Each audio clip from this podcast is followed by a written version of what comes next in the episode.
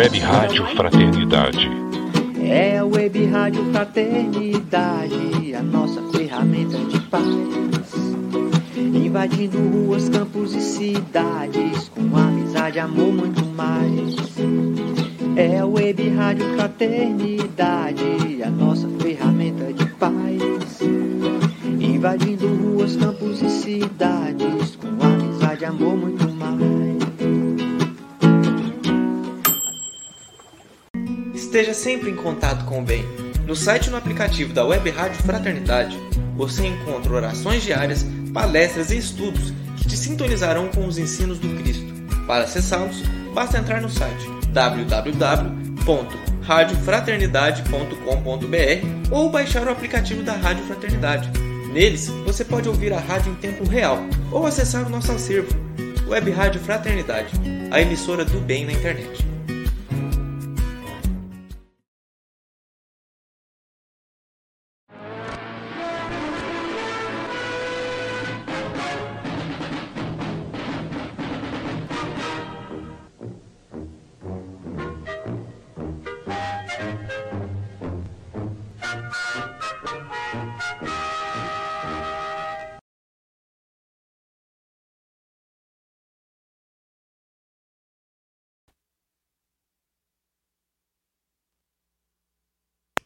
Olá, amigos, ouvintes, internautas, muito boa noite para você que está ligadinho acompanhando mais uma edição do nosso Pinga Fogo. É isso aí, hoje, 18 de julho de 2022, são 21 horas e 37 minutos.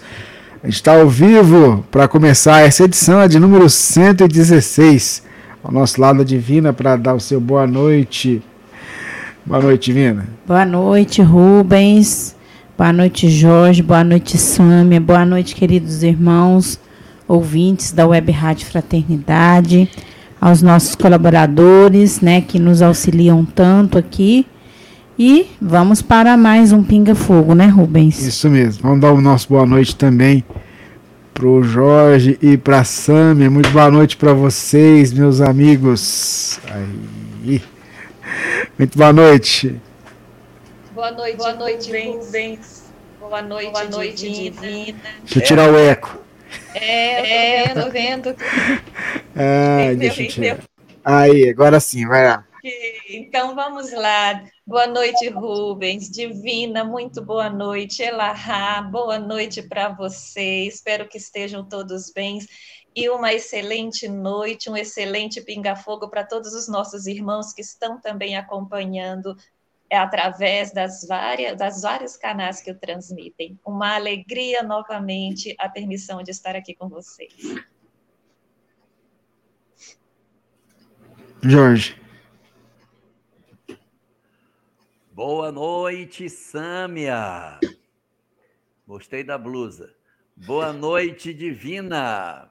Boa noite, Rubens. Boa noite, Maria Amélia.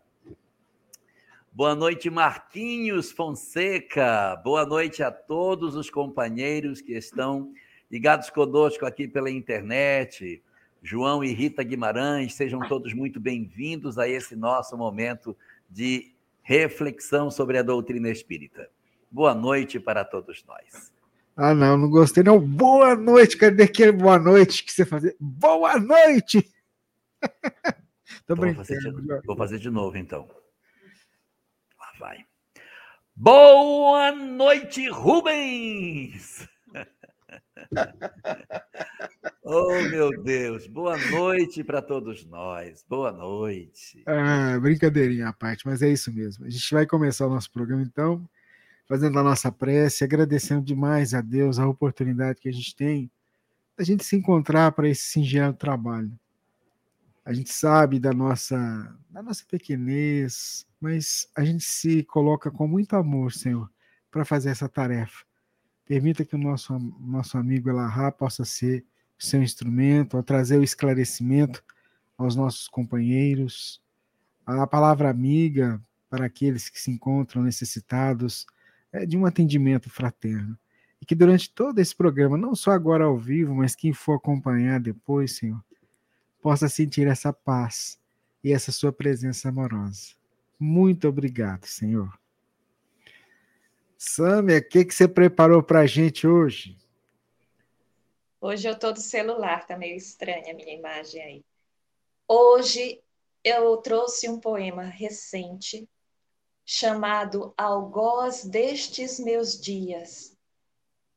Ele fala sobre um diálogo, é real, porque uma pessoa que me comentou, um diálogo de uma conhecida que observando já há algum tempo que existia uma influência negativa, possibilidade de um obsessor, uma tentativa de obsessão no lar, ela certa noite quando se recolheu sentiu a presença desse, dessa dessa alma desse desse irmão do lado dela muito escuro muito forte como se fosse uma sentinela ali do lado dela e ela diz Sâmia eu me sentei e comecei a sentir tais e tais coisas e conversar com ele.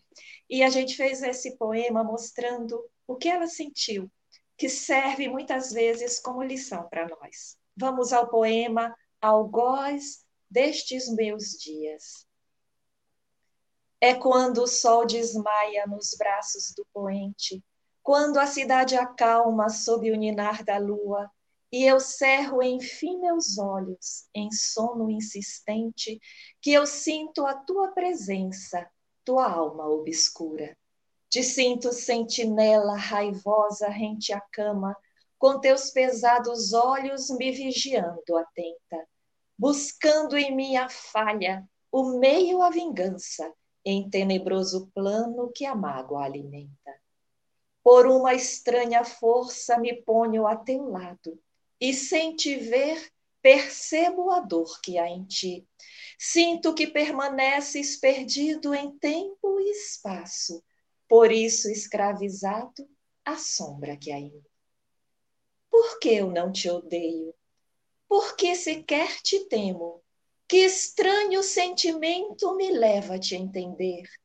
E é tanto que te entendo que me pego querendo ouvir os teus lamentos poder te acolher. Por qual mistério sinto mover-me em compaixão? Por que eu não te sinto como um obsessor? Porque na tua ira te sinto como irmão? Se és meu inimigo, por que te sinto amor? Talvez os teus motivos sejam até ingênuos, o amor adoecido que fere ao transbordar. Talvez ao perseguir-me, tu queiras só um alento, quem sabe algum consolo que possa te acalmar. Irmão de idas eras, algoz destes meus dias, reage à corrente que hoje te escraviza.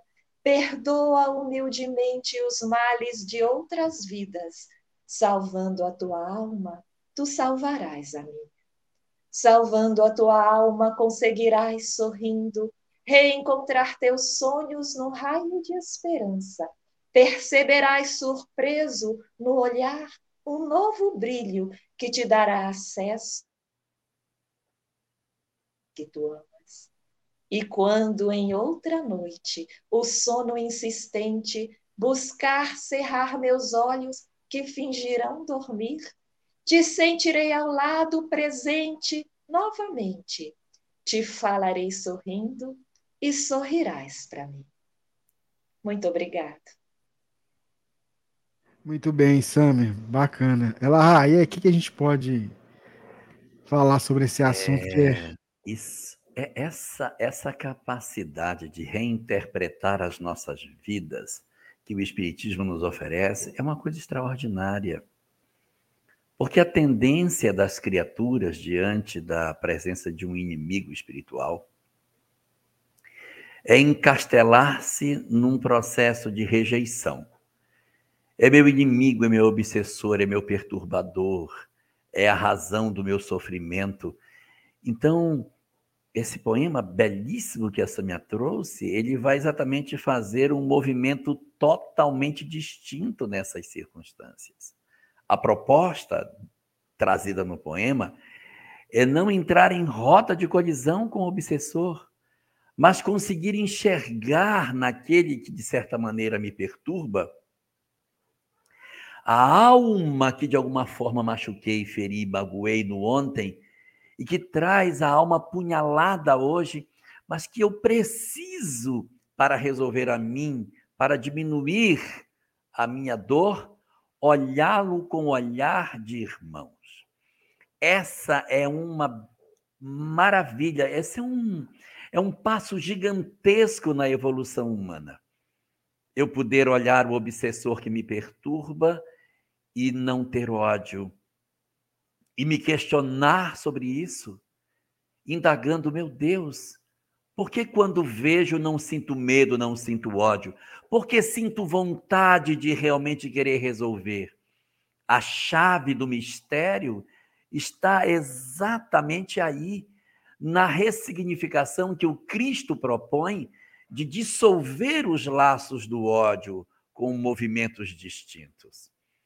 Esse poema é de uma beleza extraordinária, porque é exatamente o que se propõe na mensagem de Jesus e o que está expresso no último capítulo da obra Obsessão e Desobsessão de Sueli Caldas e Schubert um capítulo intitulado O Antídoto, em que ela trata durante todo o corpo do livro sobre, o, sobre a obsessão, a, o processo obsessivo, seus graus, suas formas, seus, suas expressões, sua terapia.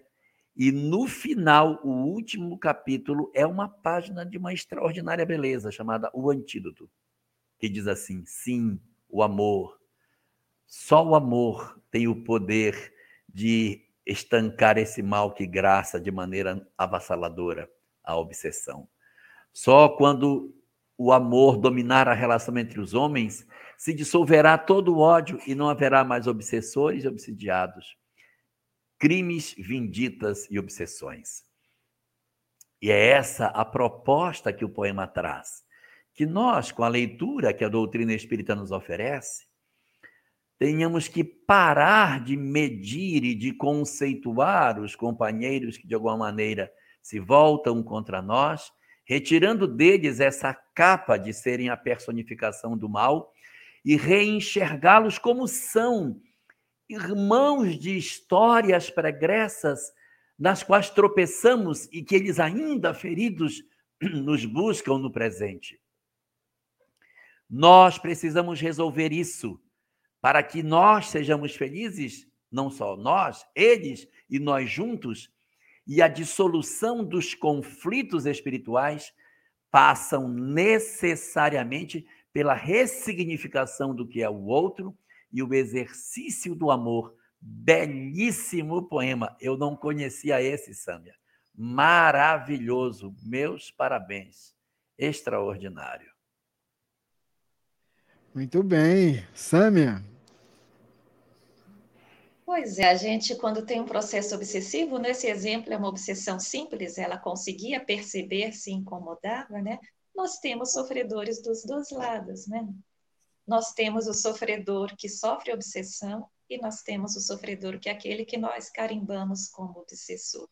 Não existe diferença, né? Geralmente Existe uma troca de papéis ao longo das existências, um é vítima, o outro é algoz, e enquanto não existiu perdão para quebrar esse grilhão, fica muito difícil. É, a história dessa pessoa é muito interessante, não dá para contar aqui, mas ela mesma se surpreendeu com as emoções e fez um monólogo com esse espírito muito interessante, sabe? Então, e é interessante, E é interessante como que é, é, a proposta da doutrina espírita chega e acolhe. Porque se você não tem esse, esse, esse, vamos dizer assim, esse ingrediente da doutrina espírita, você não consegue ter um entendimento.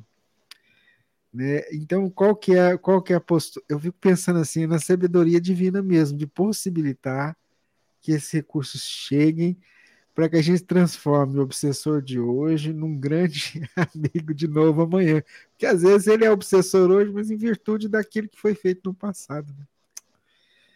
Mas é isso, Sâmia. Muito obrigado mais uma vez pela participação com a gente. Deus te abençoe. Sagadasalmas.com.br, viu, gente? Eu que agradeço, Rubens. Muito obrigada a todos vocês e, acima de tudo, a Jesus que nos permite esse trabalho.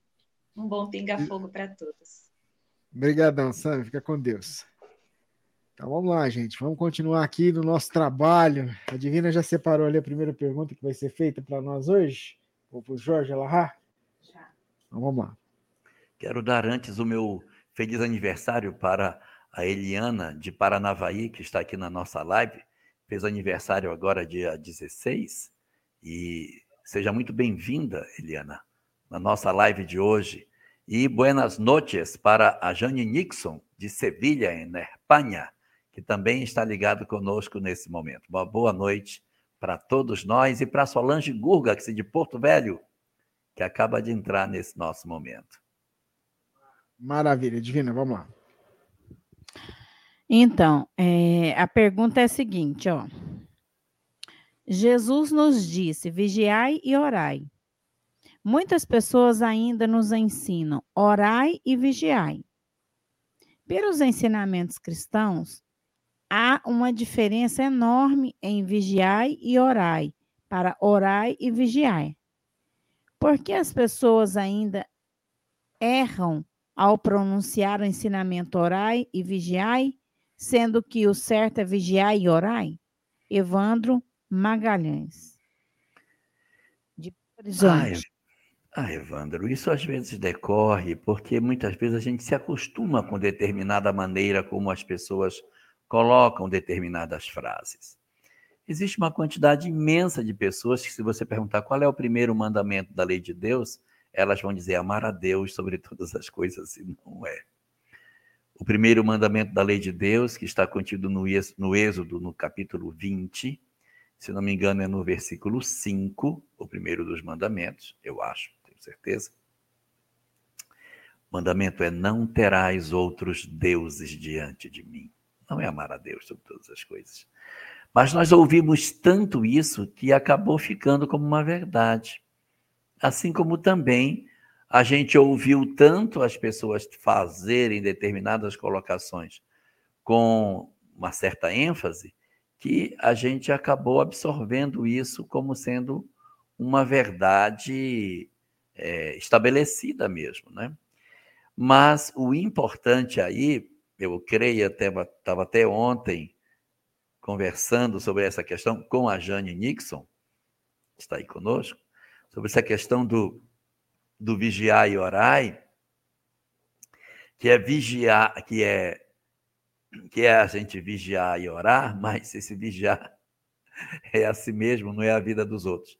Porque às vezes a gente quer vigiar a vida alheia e orar. Então, assim, é o vigiar-se interiormente e, a partir desse processo de vigília, de atenção espiritual, de jejum das questões do espírito, conseguimos ter a condição efetiva de entrarmos em contato com o Senhor.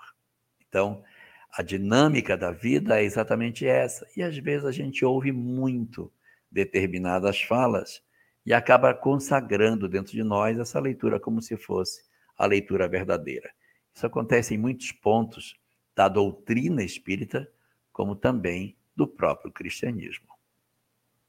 Muito bem, Jorge, ouvintes, internautas, vamos lá. O Valmir escreveu para a gente, ele lembra o seguinte, Jorge, o Chico Xavier, é, na década de 60, teve um amigo que também era espírita, o Valdo Vieira, e quando foram para os Estados Unidos para inaugurar o primeiro centro espírita lá, Emmanuel avisou, que, avisou o Chico que o Val, que Valdo iria abandonar o movimento espírita. Sim.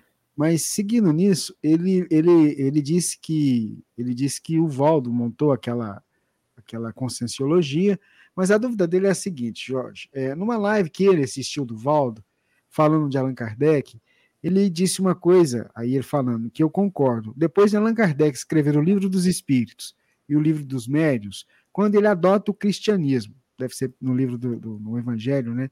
Ele exclui todos os outros povos que têm outros livros e crenças, muçulmanos, budistas, budistas e etc. Eu cheguei a ouvir que o Espiritismo seria a religião do futuro. Nesse caso, isso não é possível. Numa conversa com Chico, ele disse que a religião do futuro irá se chamar a caridade. Irá se chamar caridade. O que você pode dizer sobre o assunto? Esse é mais um ponto semelhante a essa pergunta que foi feita anteriormente. Nós temos no Livro dos Espíritos, na terceira parte, uma lei chamada Lei do Progresso. E na lei do progresso, parte final dela, ali próximo da questão 800, questão 799, questão 800, 801, essas três questões, é feita uma indagação sobre a influência do Espiritismo para o progresso da humanidade. E ali é dito que o Espiritismo se tornará crença comum. O Espiritismo se tornará crença comum. E quando as pessoas leem isso, elas leem como se a mensagem que está contida na obra de Allan Kardec se tornaria a crença comum na humanidade. Agora, esse livro ele foi escrito em 1857, publicado no dia 18 de abril. Então, considerando o tempo que as coisas demoravam para ser feitas, é razoável nós imaginarmos que esse livro tenha sido composto em 1856, finalzinho de 56, para que nos meses iniciais do ano, ou fosse para o prelo, preparação, cadernação, para que ele pudesse sair em 18 de abril. Então, quando essa pergunta foi feita, que foi feita, por exemplo, em 1856, não tinha obra de Kardec. De que espiritismo que eles estão falando? Que espiritismo é esse que vai se tornar crença comum? Se a mensagem espírita ainda não estava nem codificada. Se a codificação kardeciana ainda iria acontecer no curso da, da elaboração das obras básicas, que espiritismo é esse que eles estão discutindo? Nessa parte que a obra estará tratando, quando ele rotula com o nome de espiritismo, ele está se referindo às verdades espíritas as verdades espíritas se tornarão crença comum. Não há dúvida nenhuma disso. Que a imortalidade da alma, a lei de causa e efeito, a reencarnação, a evolução dos seres, a comunicabilidade dos espíritos com os homens, a existência do Criador, Todas essas verdades que constituem a base da doutrina espírita, elas se tornarão e estão se tornando crença comum na história da humanidade. O que se observa é que, com o rótulo de espiritismo ou sem o rótulo de espiritismo, a reencarnação avança a galope na nossa sociedade. As discussões sobre imortalidade da alma também seja pela, pelas experiências de quase morte, sejam pelos processos de hipnose, seja pela chamada física quântica hoje investigada, sobre, seja pela, pelo rótulo que tenha, o homem está descobrindo que a vida continua sem os traços da religião. Então, nós estamos caminhando, sim, para uma circunstância é, psicológica, emocional, uh, filosófica, na qual os conceitos que constituem a base da doutrina espírita irão se tornar, sim, as crenças dominantes do planeta. Tomara que na, nesse avanço cavalar que as verdades espíritas estão tomando, que o Espiritismo também acompanhe essas verdades no mesmo ritmo. Mas pode ser que elas caminhem sem a capa sem o invólucro daquilo que o Espiritismo oferece. Mas o que se percebe é que a cada momento na nossa história, um maior número de pessoas se aproxima dessas verdades. É o cinema, são as novelas, são os cientistas, são os religiosos, são as inúmeras doutrinas, é a multiplicação das obras que tratam sobre essas coisas que se espalham pelo planeta, nos dando a clara evidência de que sim, vai ser crença dominante as verdades que a gente tem sobre os, daquilo que o espiritismo crê. Então é dentro dessa perspectiva que a gente vai encontrar o espiritismo se tornando crença dominante do mundo, no sentido das suas verdades, dos seus conceitos e na revista espírita, por várias vezes, é, Kardec se refere a, a, com a palavra espiritismo no, para momentos anteriores à própria publicação de O Livro dos Espíritos. Às vezes ele fala se referindo aos fenômenos das mesas girantes, ao fenômeno espiritual que acontecia naquele período no qual ele viveu, logo no começo da elaboração das obras doutrinárias. Muito bem, Jorge Alahá, ouvintes, internautas, é o nosso Pinga Fogo, edição número 116, 18 de julho de 2022. Muito bacana, vamos lá, Divina traz a próxima pergunta para a gente, Divina. A próxima pergunta é de Paulo Rogério da Costa. Boa noite a todos. Gostaria que o irmão Jorge me tirasse uma dúvida. Jorge, na parábola da figueira, que simbologia tem esse significado? Figueira. Peraí. Ah, é porque eu aumentei demais. É isso mesmo, a figueira que secou. Qual é o significado desta, desta parábola? É. O que, que simbolizava a figueira, Jorge? Ok. Essa é uma passagem bem interessante, porque ela é ela está presente no sermão profético de Jesus, narrado no Evangelho de Mateus, de maneira bastante detalhada, aparece também no Evangelho de Marcos e no Evangelho de Lucas. Só que tem uma diferença na forma como elas são apresentadas. No Evangelho de Mateus, ela está no sermão profético na forma de uma parábola. O homem que não produz é semelhante a uma figueira estéril que, quando não deu frutos, foi cortada e lançada no fogo. Quando você vai para o Evangelho de Lucas, não é mais uma parábola. No Evangelho de Lucas é uma situação real. E naquele dia, saindo Jesus, procurou numa figueira e não era tempo de figos. Procure e não acha figos. Oh, não era nem tempo de figos. Procure e não acha figos. Então ele amaldiçoa a figueira. E quando é à tarde, quando eles passam no mesmo lugar, a figueira está seca. E aí os discípulos dizem: Senhor, olha, morreu a figueira que tu amaldiçoaste. E ele disse: Assim também será com todo aquele que não der frutos. Então, no Evangelho de Mateus, é uma parábola. No Evangelho de Lucas, é uma cena real vivida com Jesus. Então, você observa que as duas narrativas elas estão com características distintas e fica um pouco difícil nós imaginarmos Jesus procurando figos fora de época numa figueira, amaldiçoando uma figueira porque não deu figos na época correta e depois a figueira ainda seca. Enquanto que em Mateus é apenas uma parábola uma imagem que Jesus traz para tentar representar esse sentimento. Então, a figueira representa ali uma questão muito importante dentro desse cenário, porque é uma característica da figueira. Ela perde todas as folhas no inverno. E quando o inverno passa, ela se recobre de folhas, indicando que ela está em tempo de dar figos. Então, na hora que ela se enche de folhas, é o período no qual se pode esperar que ela esteja dando figos.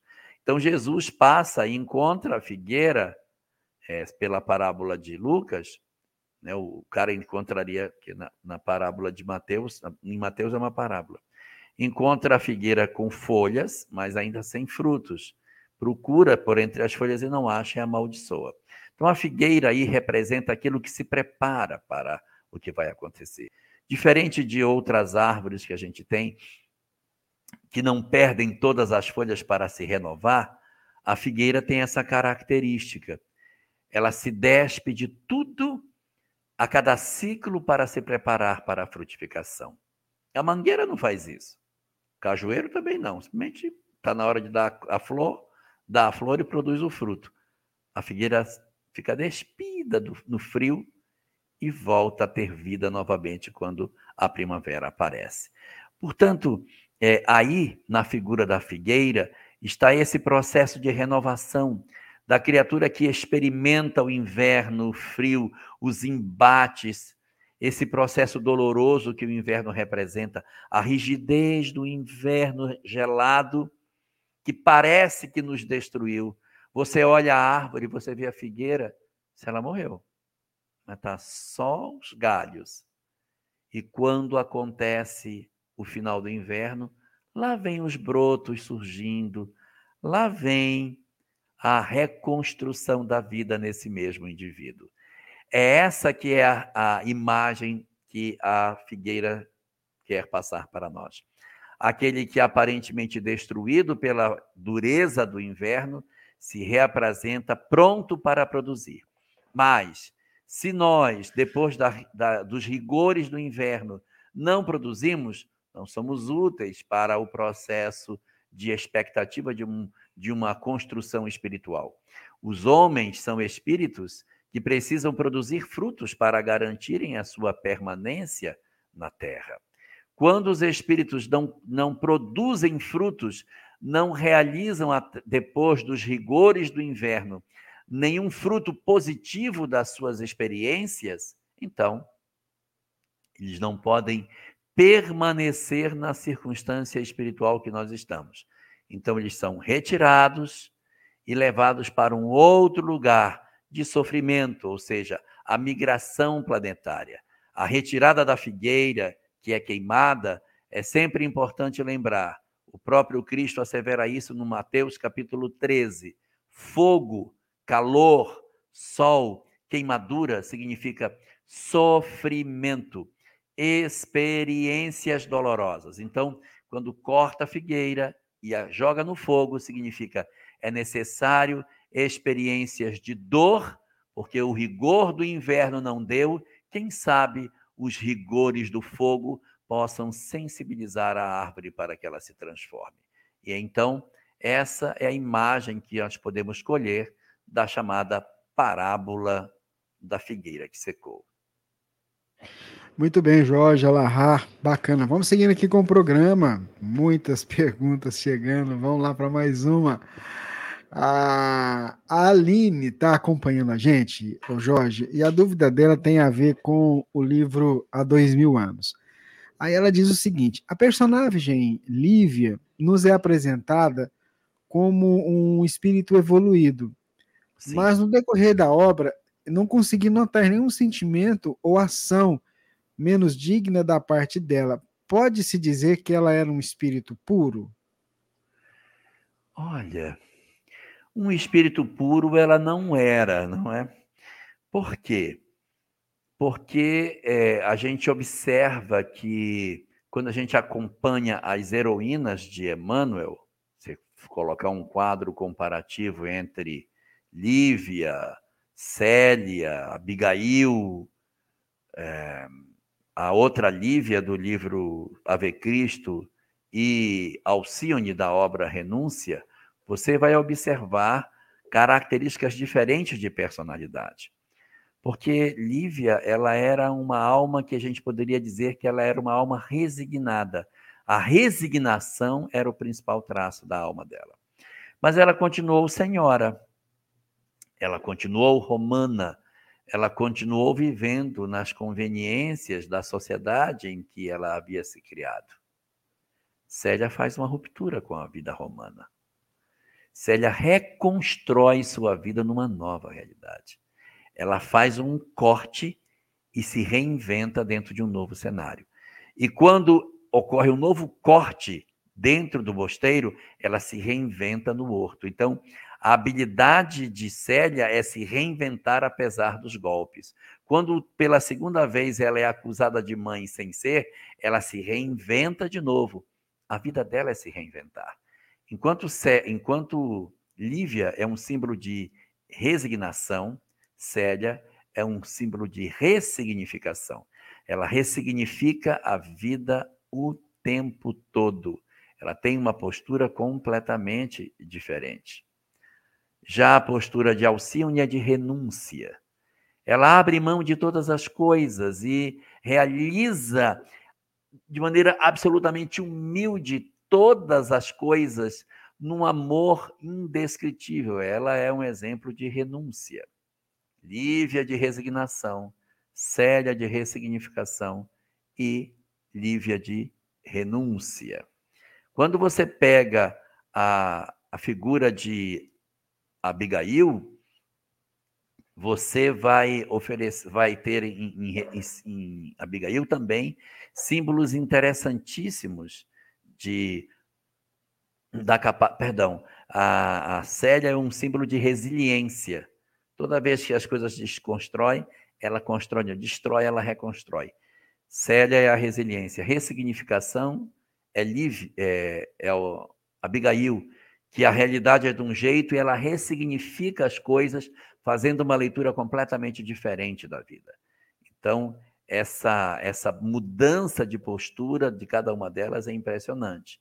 E a Lívia do Ave Cristo é um símbolo de remissão, porque ela teria tudo para odiar os que a perseguiram e não há nenhum traço de ódio nela.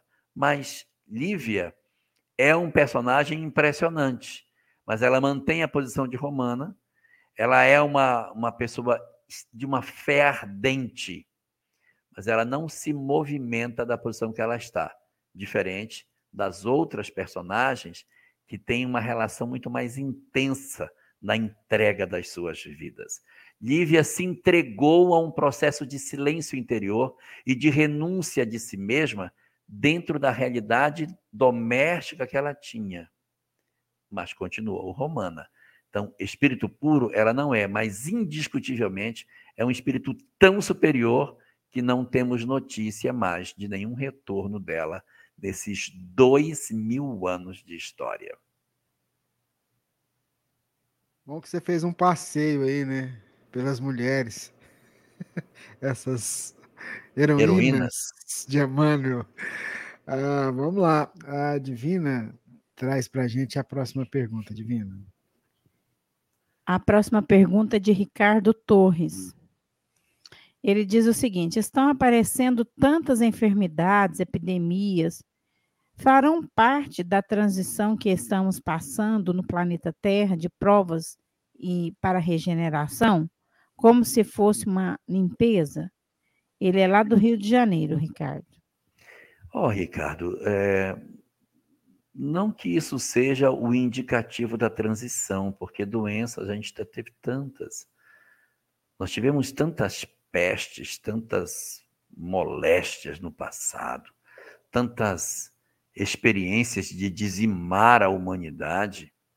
Houve períodos assim de, de forte e intensa devastação por doenças durante o período da Idade Média.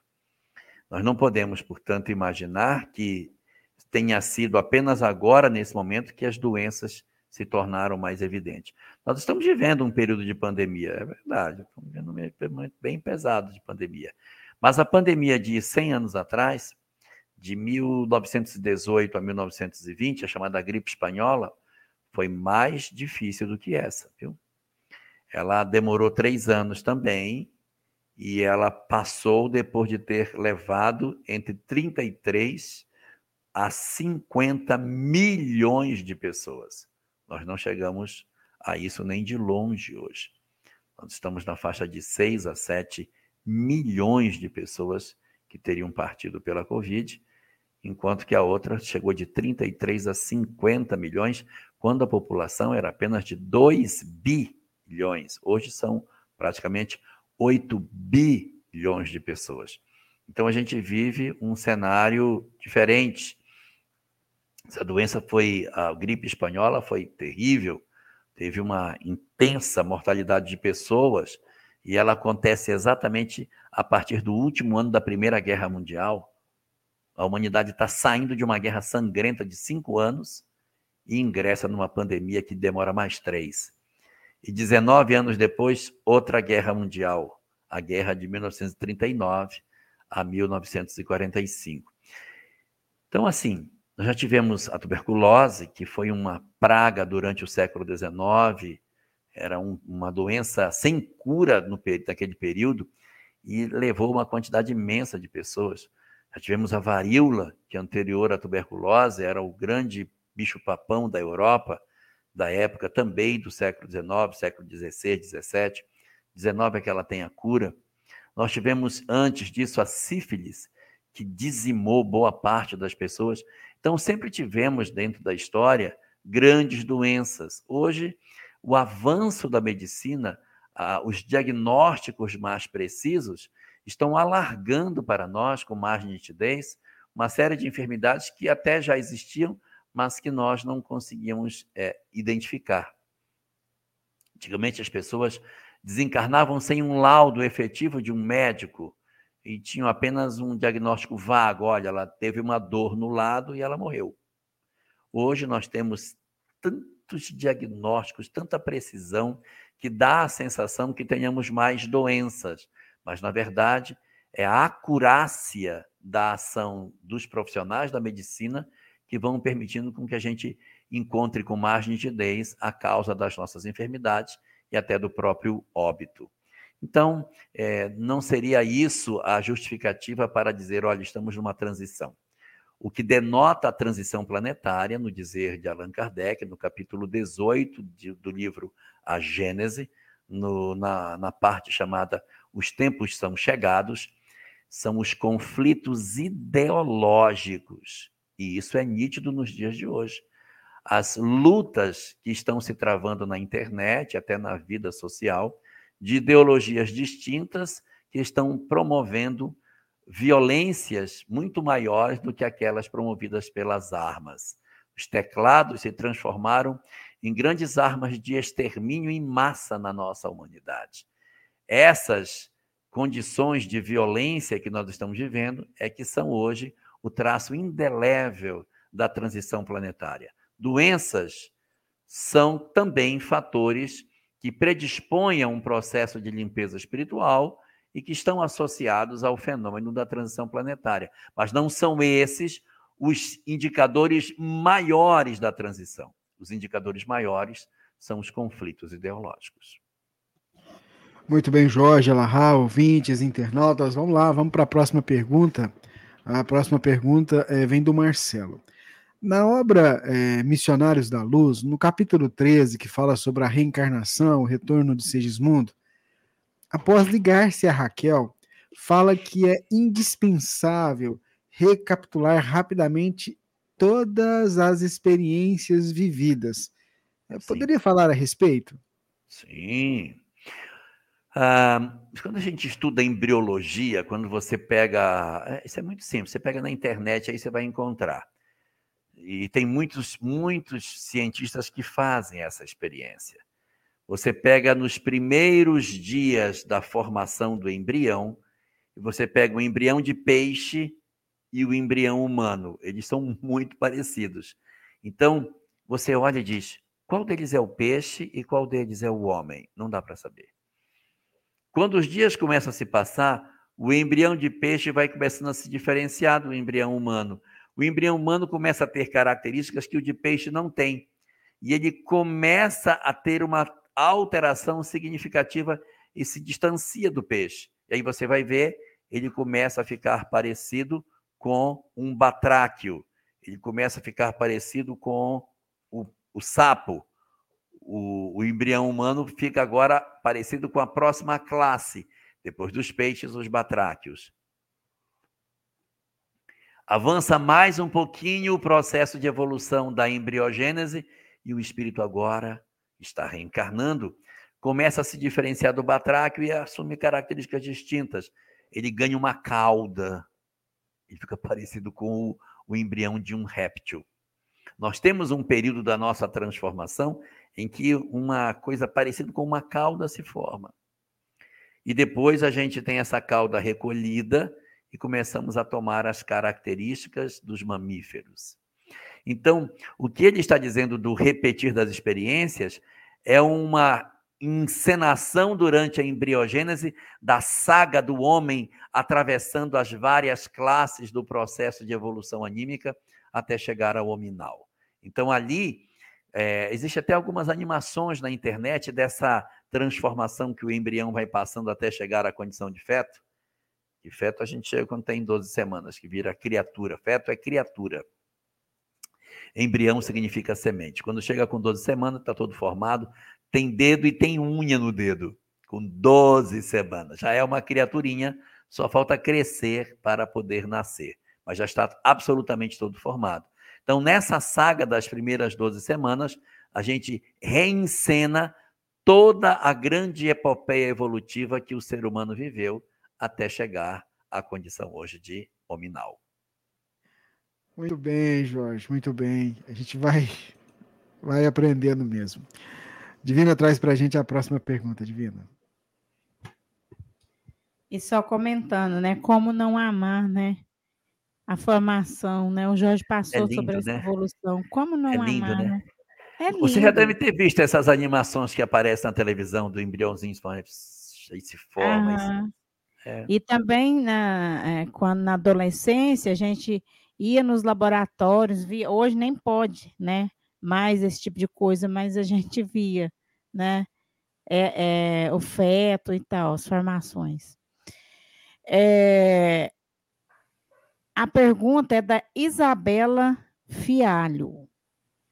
Boa noite a todos. É, gratidão por todo o conhecimento aqui compartilhado.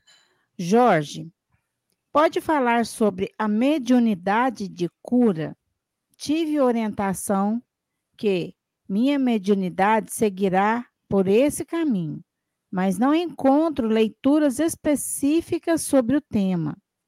Li somente o livro Ramatiz. Tem alguma indicação de leitura? Gratidão. Tem o livro dos médiuns. Nele a gente encontra alguma coisa sobre mediunidade de cura. Agora, é, é muito importante que você esteja atenta para uma questão, Isabela. Quando você tem uma orientação de mediunidade de cura, algumas coisas precisam ser observadas, né? Primeiro que às vezes os, eh, os médiums oferecem informações sobre as pessoas que não traduzem de maneira efetiva aquilo que de fato seria importante para nós. E às vezes a gente fica é, impressionado com determinadas coisas que os espíritos nos contam. E o ideal era que a gente não desse tanta atenção para essas questões em si. Agora, é, Neste sentido, é muito importante também relembrar que mediunidade de cura não significa que você terá um dom, talvez tão destacado. De repente, pode ser apenas a mediunidade de, do, do passe. Quem trabalha no passe na casa espírita trabalha com mediunidade de cura. Ali você vai encontrar é, a experiência de oferecer os fluidos para a cura das pessoas. Esse fluido vai se combinar com com, com a circunstância natural da própria, do próprio trabalho da casa, e os médios de cura são muito bem-vindos. Mas quando se fala, ah, você vai trabalhar na cura, não significa que você vai ter um trabalho de, de socorro específico, que você vai trabalhar com operações ou vai estender a mão nas pessoas e vai promover a, a, o restabelecimento da saúde delas. Talvez não seja necessariamente isso que esteja sendo dito, mas sim uma convocação para o trabalho de passe numa instituição espírita, para o refazimento dos fluidos através dos potenciais mediúnicos que de repente você possa possuir. Se, se é que realmente essa comunicação traz veracidade naquilo que ela apresentou. Ok, Jorge, vamos lá. A Eliana quer saber o seguinte: é... o que podemos entender, Jorge, quando Jesus nos ensina antes entregar nossos talentos aos banqueiros do que enterrar?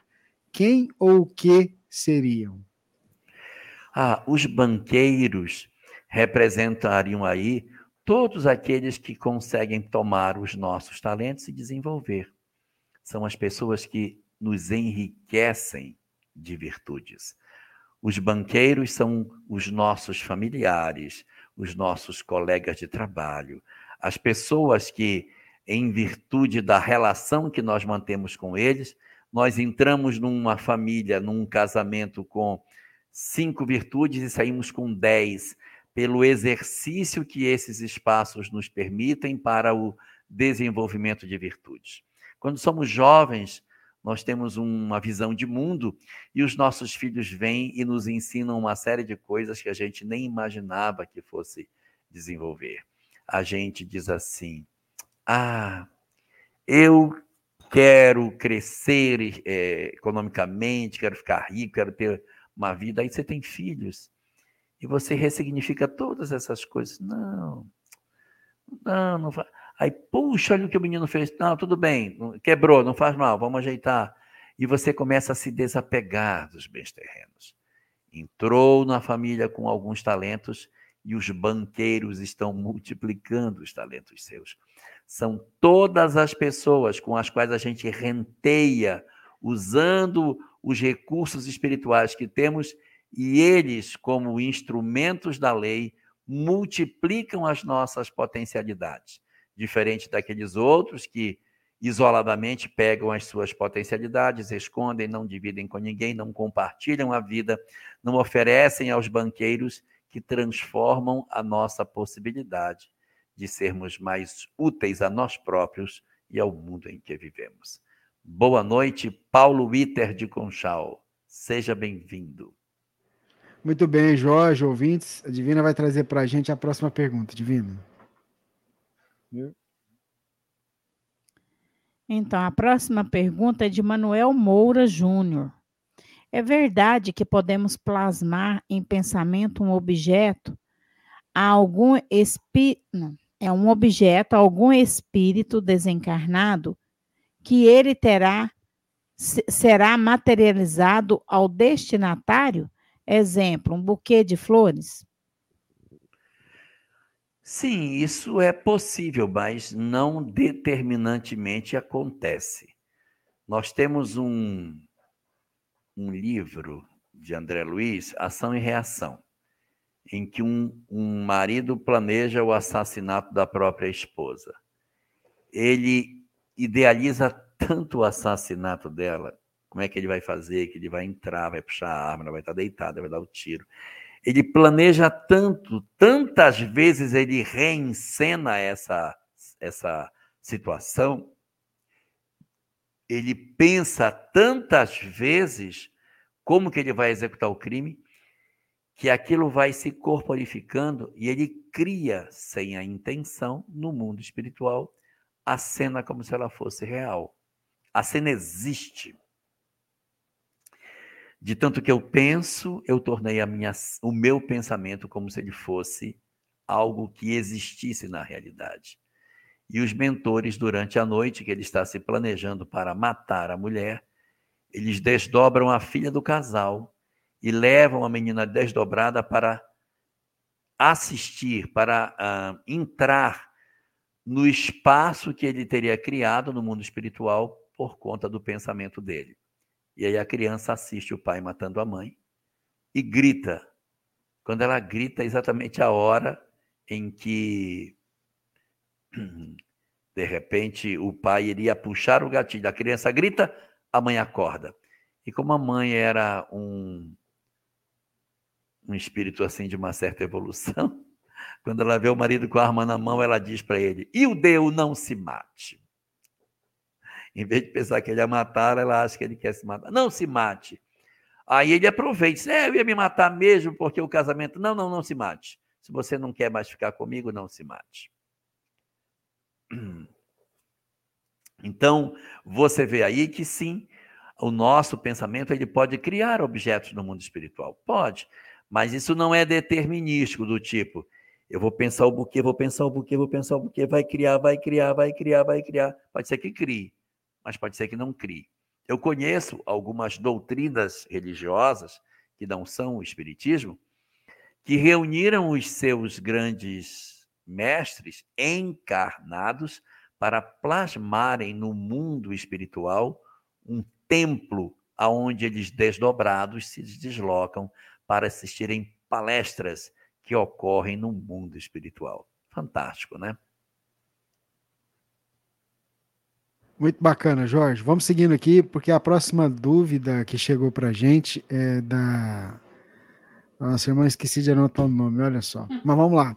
Ela, com relação ao livro dos Espíritos, na questão de número 776, do capítulo 8, que fala sobre o estado da natureza, a dúvida é a seguinte: o estado de natureza e a lei natural são a mesma coisa? O estado de natureza, porque assim, o estado de natureza é uma circunstância do espírito no início da sua evolução. Então, é o estado de natureza, é o estado no qual o espírito está se ensaiando para o desenvolvimento. Essas questões, se não me engano, são do começo da lei do progresso. Então, o estado de natureza é aquele estado onde o espírito desconhecedor das coisas ainda vive muito mais propriamente as questões instintivas, estado de natureza, que ele precisa vencer para se desenvolver. Eu não posso fazer uma identidade de dizer, ah, o estado de natureza é a lei natural. Não, a lei natural é muito maior do que o estado de natureza. Mas o estado de natureza ele está dentro da lei natural, porque ele é um estado típico do processo evolutivo. Então, na caminhada evolutiva que a gente tem, conforme a lei natural, haverá um momento em que nós passaremos pelo estado de natureza. Mas estado de natureza é um estágio da caminhada evolutiva. É um estado, é assim, o caminho na minha evolução e no ritmo da minha evolução eu terei um momento no início chamado estado de natureza. Mas a lei natural, a lei natural é muito maior. E uma coisa, hein? A lei natural, até mesmo as pessoas que atentam para isso, a lei natural não é a lei moral, tá? A lei natural é a lei moral, mas a lei física. A lei da gravidade é da lei natural. A lei da gravidade, as leis da física, as leis da química, as leis da biologia, elas são leis naturais, porque o mesmo autor das leis do mundo físico é o autor das leis do mundo moral. Mas nós temos uma tendência de falar, ah, lei natural? Ah, são as leis que estão no livro dos Exus, são as leis morais. As leis morais são um flanco da lei natural. Mas quando alguém diz assim, matéria atrai matéria na razão direta de suas massas e na razão inversa do quadrado da distância dos seus centros de gravidade, isso também é uma lei natural. É a lei da gravitação universal. Muito bem, Jorge Alahá. Quer pegar um copo com água? Eu bati o cotovelo aqui e derramei a única água que eu tinha trazido. Quer pegar um copo com água lá? Vai fazer Quer? um comercial? É. Faço. Vai lá então, que eu vou lá. buscar. Vai lá tá buscar bom. água. Enquanto o Jorge buscar água, eu vou te convidar para a gente é, aproveitar aqui e fazer um convite muito bacana para você que está ligadinho conosco, para, se puder, vim comemorar os 14 anos da Rádio Fraternidade com a gente. Depois de dois anos no formato virtual, retornaremos presencialmente com o calor fraterno e a possibilidade de rever os nossos amigos. Acompanhe agora o vídeo chamada do 6 Congresso Espírita de Uberlândia, CEL 2023. Planetas, estrelas, sistemas um universo até agora desconhecido, infinito. Nele temos o planeta Terra, uma das moradas do Pai. Moisés trouxe a primeira revelação. Em seguida, amadurecido, o planeta Terra recebe a visita de seu governador, Jesus Cristo. Enviado de Deus, dá cumprimento às profecias na segunda revelação, Jesus exemplifica o amor. Convida os povos à renovação a partir da lei, amar a Deus sobre todas as coisas e ao próximo como a si mesmo, fazer ao outro aquilo que deseja para si. Mas ele, Jesus, não disse tudo. Se me amais, guardai os meus mandamentos, e eu rogarei a meu Pai, e ele vos enviará outro consolador a fim de que fique eternamente convosco. O Espírito de verdade, que o mundo não pode receber porque não o vê e absolutamente não o conhece. Mas quanto a vós, conhecê-lo-eis porque ficará convosco e estará em vós. Porém, o Consolador, que é o Espírito Santo, que meu Pai enviará em meu nome, vos ensinará todas as coisas e vos fará recordar tudo o que vos tenho dito. O Consolador veio esclarecer o mundo.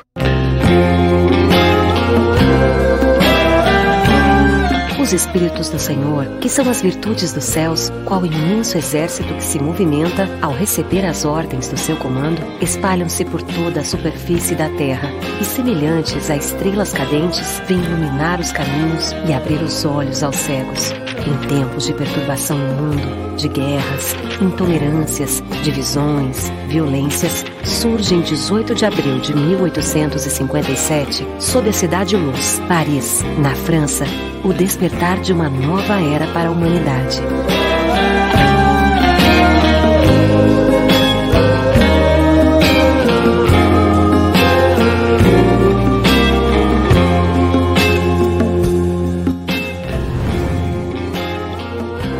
Sexto Congresso Espírita de Uberlândia.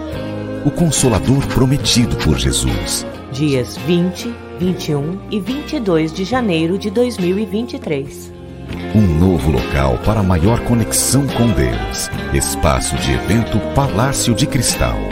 Em meio à natureza, o retrato de uma colônia espiritual aqui na Terra, como nosso lar, morada nova e outras colônias espirituais para aproveitarmos os três dias de aprendizado e convivência com Jesus. Um evento para a família, com espaço para jovens e crianças.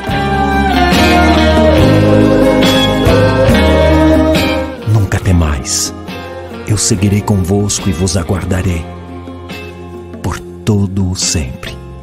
Sexto Congresso Espírita de Uberlândia. O Consolador Prometido por Jesus. Aguardamos você. Realização Web Rádio Fraternidade.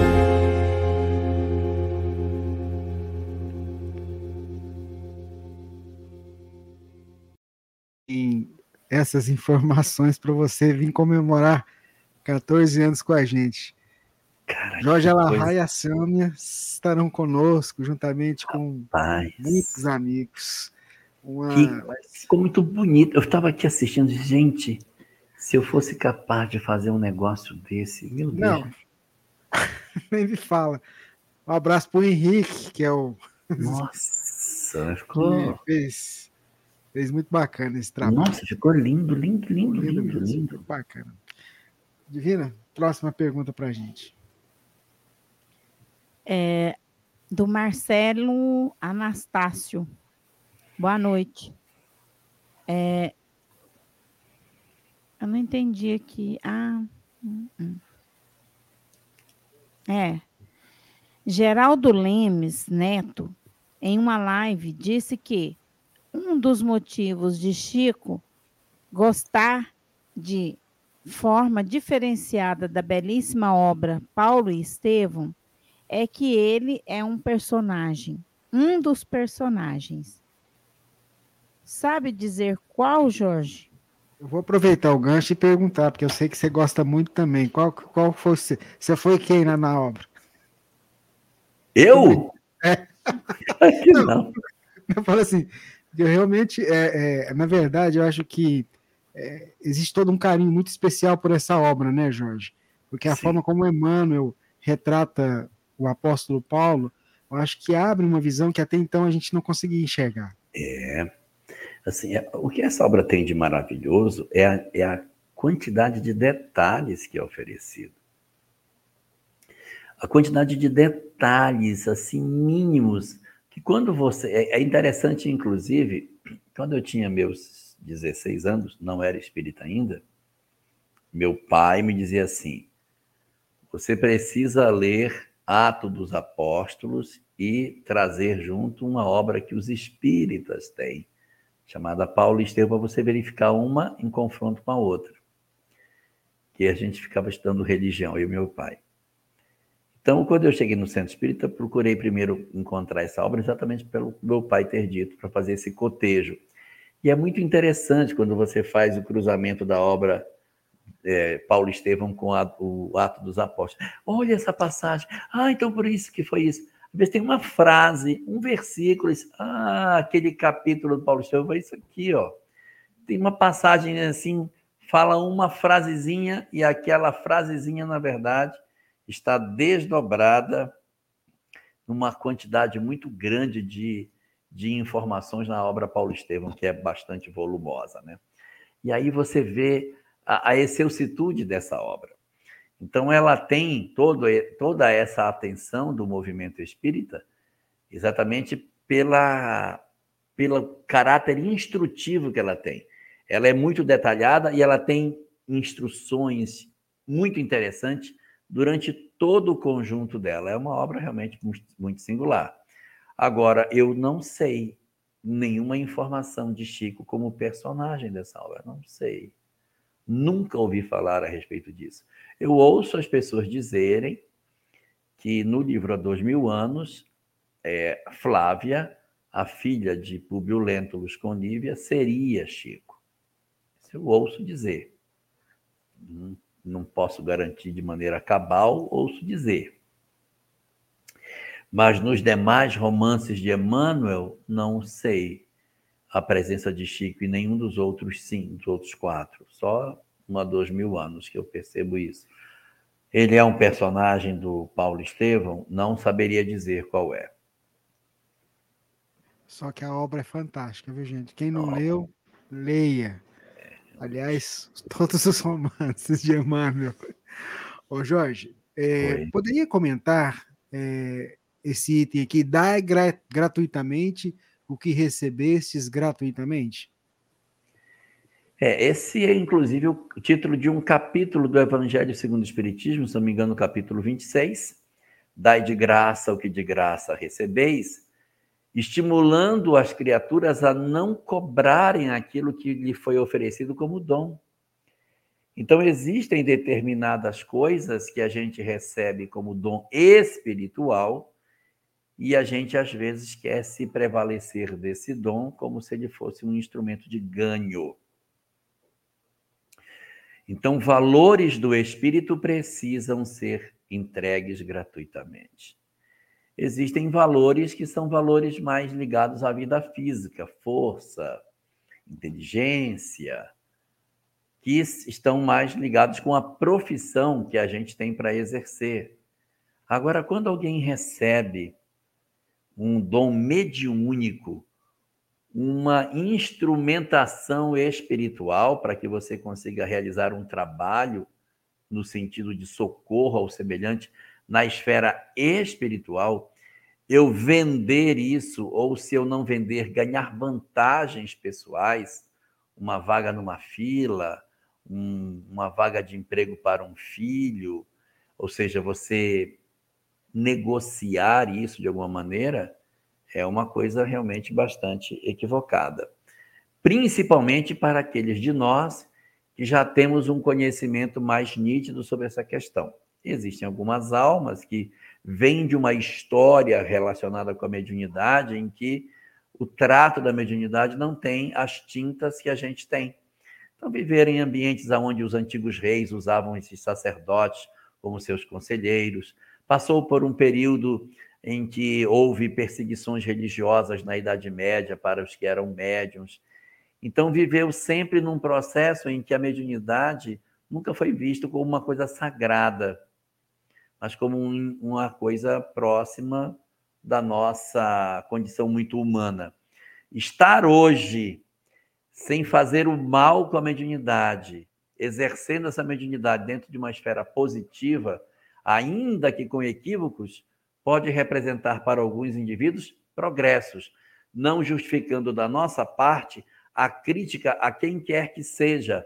Como dizia Chico, eu dou aos outros o direito de serem como quiserem e de mim o dever de ser cada dia melhor. Então, se os outros se equivocam com relação ao uso da mediunidade, é uma circunstância dele. Agora, eu que já fui iluminado com o conhecimento que o cristianismo e que a doutrina espírita nos permitiu, não podemos mais nos banharmos nessas águas escuras do conhecimento espiritual mesclado com interesses materiais. Não faz sentido que a gente busque esse estilo de conduta para as nossas vidas. Muito bem, Jorge, ouvintes, internautas, vamos seguindo aqui com o nosso programa. É, a Divina vai trazer a próxima questão é da Sueli Soares. Boa noite a todos. Gostaria de saber do Jorge a melhor forma de lidar com melindres na casa espírita. Está muito difícil, principalmente depois da pandemia no retorno ao trabalho. E aí, Jorge? O melindre é o filho do orgulho e ele nasce do processo do chamado personalismo. E o personalismo ele decorre da falta de estudo. Nós nos melindramos porque emocionalmente não sabemos lidar com a frustração. No livro dos médiuns, no capítulo 20, o capítulo que trata da influência moral do médium, Allan Kardec destaca exatamente essa questão dos médiuns que, pela sua incapacidade, acabam servindo para entidades perturbadoras. Nesse capítulo, Kardec pergunta: como é que eu vou saber se a pessoa está vivendo um processo de perturbação espiritual que uma entidade está envolvendo? Ah, característica número um: a pessoa se envaidece das mensagens que recebe, como se realmente elas fossem é, instrumentos de seres superiores e por isso especiais. Condição número dois, elas transferem uma característica de infalibilidade para o espírito que se comunica. Situação número três, eles procuram então a rejeitar as críticas que as pessoas fazem às comunicações que eles recebem. E como quarta característica, desenvolvem ódio. Desenvolvem ódio por todos os que ameaçam questionar as comunicações que recebem. Quando nós enveredamos por esse caminho, é porque estamos tomados pelo orgulho e, consequentemente, o melindre aparece nessas horas. Qual é o antídoto para isso? O antídoto é o estudo, é a perseverança no estudo. Aí você pergunta: o que fazer na casa espírita? Estimular os grupos de estudo, participar dos grupos, não jogar chaveco para as pessoas, não jogar indiretas para os outros, porque isso também denota uma, um despreparo espiritual. Quem quer contribuir no bem não usa as armas do mal. Então a gente diz assim, bem, vamos estudar, né? Porque a casa está cheia de milindres, né? A gente, a gente melhora, né? Porque eu te falar, viu? A casa está perturbada. A gente não colabora. Segundo André Luiz, na obra Agenda cristã, o mal não merece comentário em tempo algum. Então não vale a pena ficar escarafunchando o mal, querendo evidenciá-lo dentro da casa espírita. E aí, o que fazer nas circunstâncias em que isso acontece na nossa instituição? O primeiro movimento é não sair da casa. E a gente se magoa, ah, sabe que eu ah, não preciso disso, eu vou sair. Se a gente sai, a gente está fazendo isso a, a, é, a, serviço de quem? Porque quando eu saio, a voz dissonante, que poderia ter a possibilidade de, de maneira legítima, levar a casa para um novo padrão de pensamento, se retira. Aí a casa volta para a mesmice. Sugestão? Permanecer, mas permanecer com amor, sem crítica, sem violência, sem deboche, sem sarcasmo.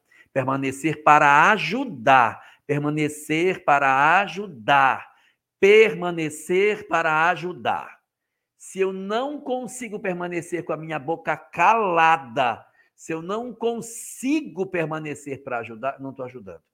Se eu não consigo, então é melhor que eu, que eu vá. Que eu procure um outro grupo, que eu me integre em outro lugar, do que eu ficar na casa fazendo o trabalho de bastidores, criando o prurido da cisânia, desgastando as pessoas. Quer colaborar? Tem milindre? Estimule o estudo, feche a boca, não faça crítica e trabalhe no bem. Às vezes vai demorar aí uns 10 anos para que as coisas mudem. Mas se você sair da casa, a tendência é a permanência do estado de perturbação. Então permanece, mas permanece com amor, pelo amor de Deus, e não para fazer confrontação. Não existe espaço para esse tipo de postura no movimento apoiado do amor. Bem lembrado, Jorge.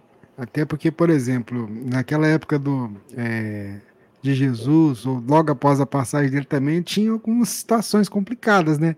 Tinha que ter muito jogo de cintura lá na casa do caminho, né? Não foi fácil. Opa!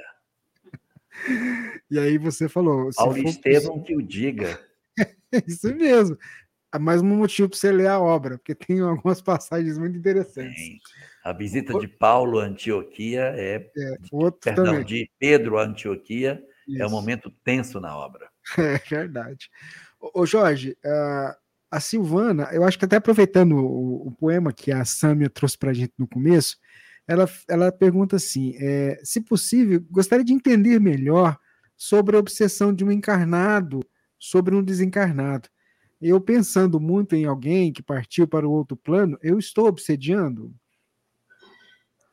Não necessariamente, porque pensar muito pode ser um pensamento de coisas positivas, orar, pedir que esteja bem, lembrar, ter saudades, pedir que Deus abençoe, sentir falta, lembrar dessa pessoa no horário do almoço, na hora de deitar, nas festas, nas, nas solenidades, no final de semana.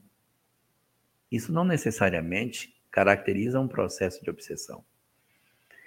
A obsessão de encarnado para desencarnado se corporifica quando o que está do lado de cá não simplesmente sente saudade do que partiu, mas se desespera com a partida e não se conforma e começa a avançar dentro de uma nova perspectiva.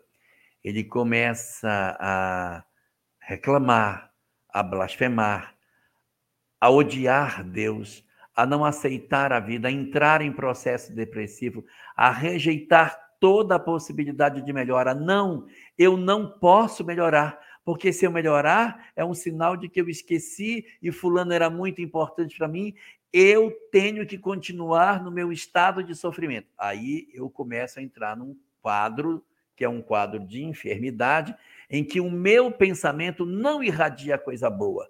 Eu estou irradiando mágoa, saudade desequilibrada, desespero, angústia. Aí esse pensamento vai e pode atingir o meu ente querido, perturbando-o, porque ele quer ajudar, mas ele às vezes está sem condições de fazê-lo. E aí o ideal é que a gente não faça isso. Agora, pensar no companheiro que partiu de maneira muito frequente não caracteriza a obsessão. Quando a gente perde um familiar, é muito comum que a gente viva esse quadro da perda, um peso de saudade dentro de nós. Chora, sente falta. Nós somos humanos, nós sentimos falta das pessoas.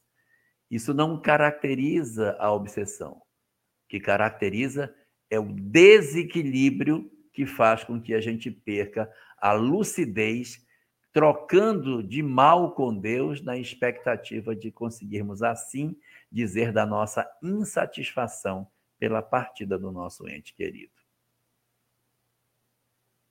Muito bem, Jorge, ouvintes. Vamos lá, Divina traz para a gente a próxima pergunta. Divina. É da Edilene Nascimento. Boa noite, Jorge.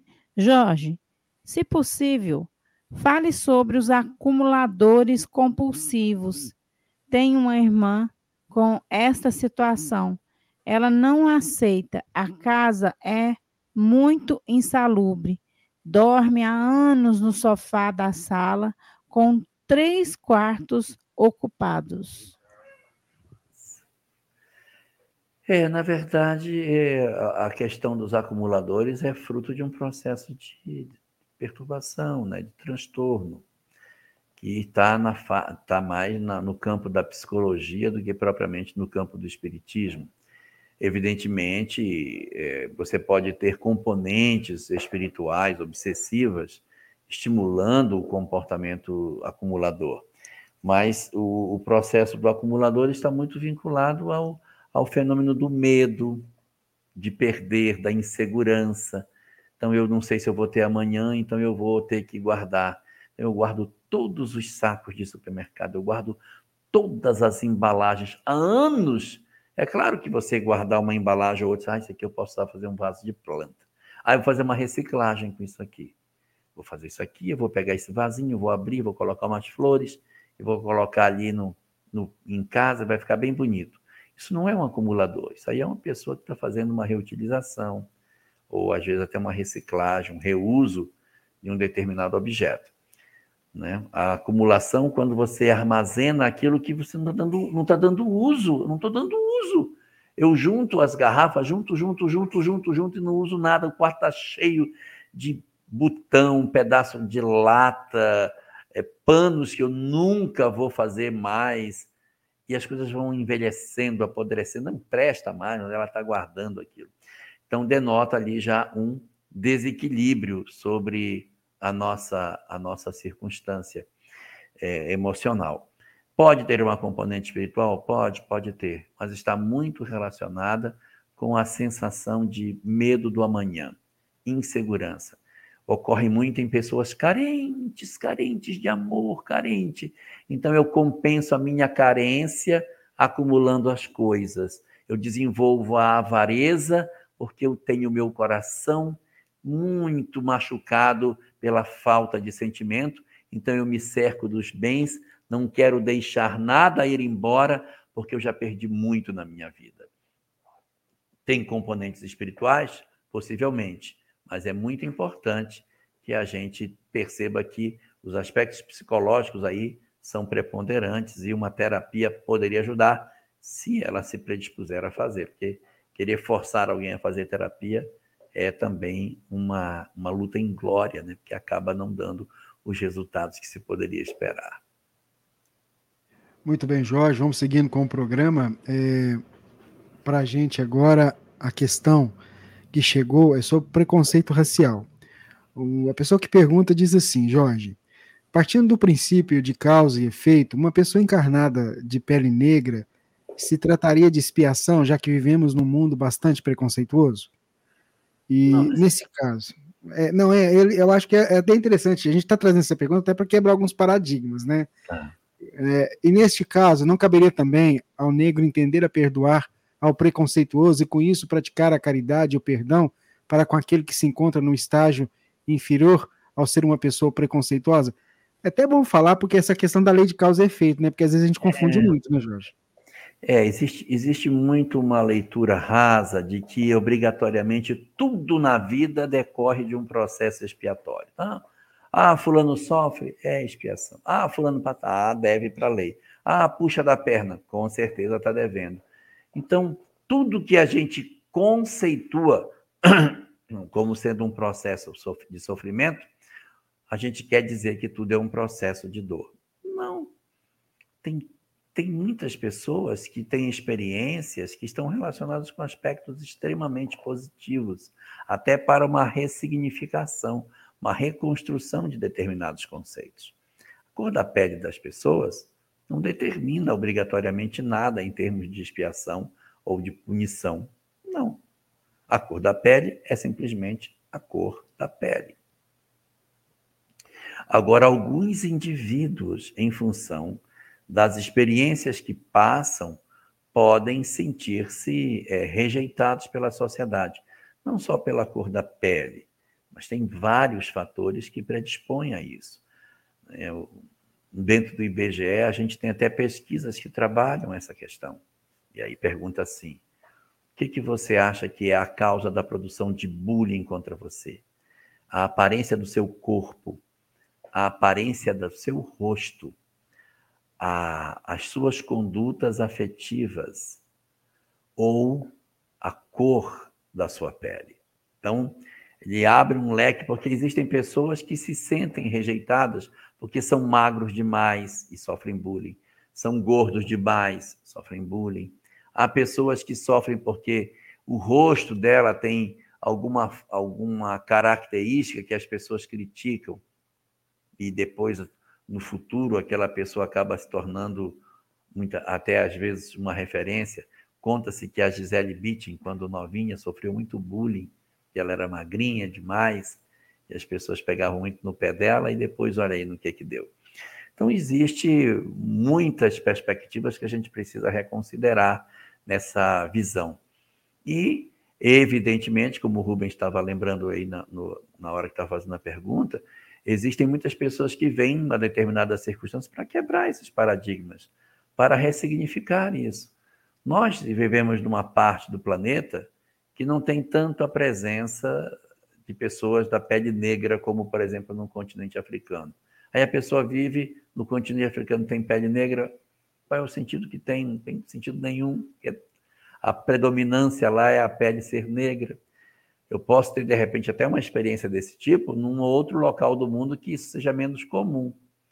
Mas jamais a gente pode considerar que a cor da pele significa que a pessoa tenha uma condição inferior é, espiritualmente, até porque nós somos reencarnacionistas. Qual o sentido que tem isso? Tem o menor sentido falarmos de cor de pele como um instrumento de a pessoa estar é, abaixo ou estar em expiação.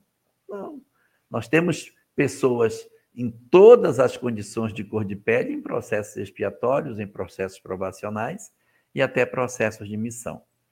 Porém, é muito importante que, em função dos cenários em que a nossa sociedade se desenvolve, que a gente possua pessoas que venham para trazer uma visão que possa ajudar com que essas discussões, que por incrível que pareça ainda existam no presente, elas fiquem no passado. Que a gente vence essa bobagem de cor de pele.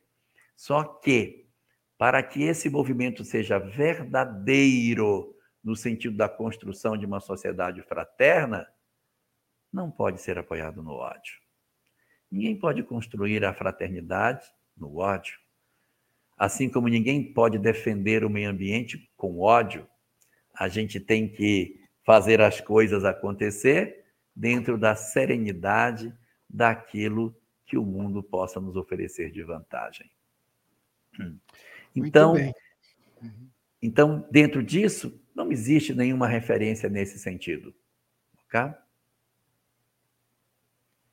Respondendo, bem, Jorge. Aí, respondendo agora a sua pergunta, hum. eu tenho transporte. Ah, tá eu estou de bike. eu não acredito. Esse é o nosso Jorge Alahá. Vamos lá, Divina, traz a próxima, a próxima pergunta. Ó, Jorge, você tá forte, viu? Porque se eu andar uma certa distância de bike, eu caio da bicicleta, desmaio, sem ar. tá, isso é falta de preparação. Tem que dar umas caminhadas, né, Jorge? É. A Mari Duarte pergunta: Jorge, meu pai desencarnou há 14 anos. Tive um desdobramento e chamei o mentor. Fui para parar no local estranho em que vultos me vigiavam. Encontrei meu pai e dei um abraço forte nele. Ele desmaiou. Você sabe o significado desse sonho? Considerando que já não, tem Não foi bem um sonho. É um é. desdobramento. É. Um sonho, né? Não é um é. sonho. Não, no sono. É, o que, o que dá a parecer aí que tenha sido um encontro real. 14 anos depois já deu tempo de todas as questões estarem acomodadas e a gente consiga realmente fazer é, um aproveitamento dessa, desses nossos momentos de sono de maneira mais efetiva.